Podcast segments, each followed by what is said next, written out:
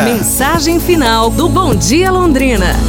Havia um pequeno menino que visitava seus avós em sua fazenda. Foi-lhe dado um estilingue para ele brincar no mato. Ele praticou na floresta, mas nunca conseguiu acertar o alvo assim realmente.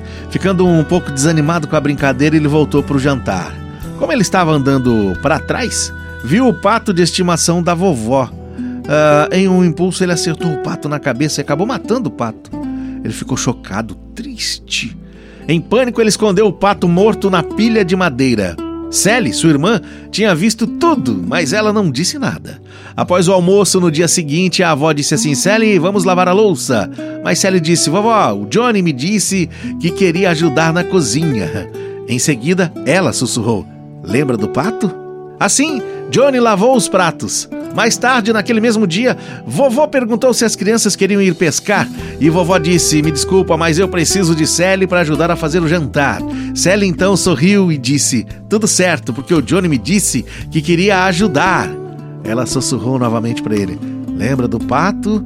Então Sally foi pescar e Johnny ficou para ajudar.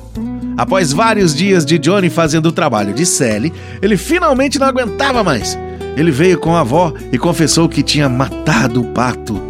A avó se ajoelhou, deu um abraço apertado e disse a ele: Eu sei, meu querido, eu sei. Eu estava na janela e vi tudo o que aconteceu. Mas como eu te amo, eu te perdoei. Eu só estava me perguntando quanto tempo você iria deixar Sally fazer isso com você.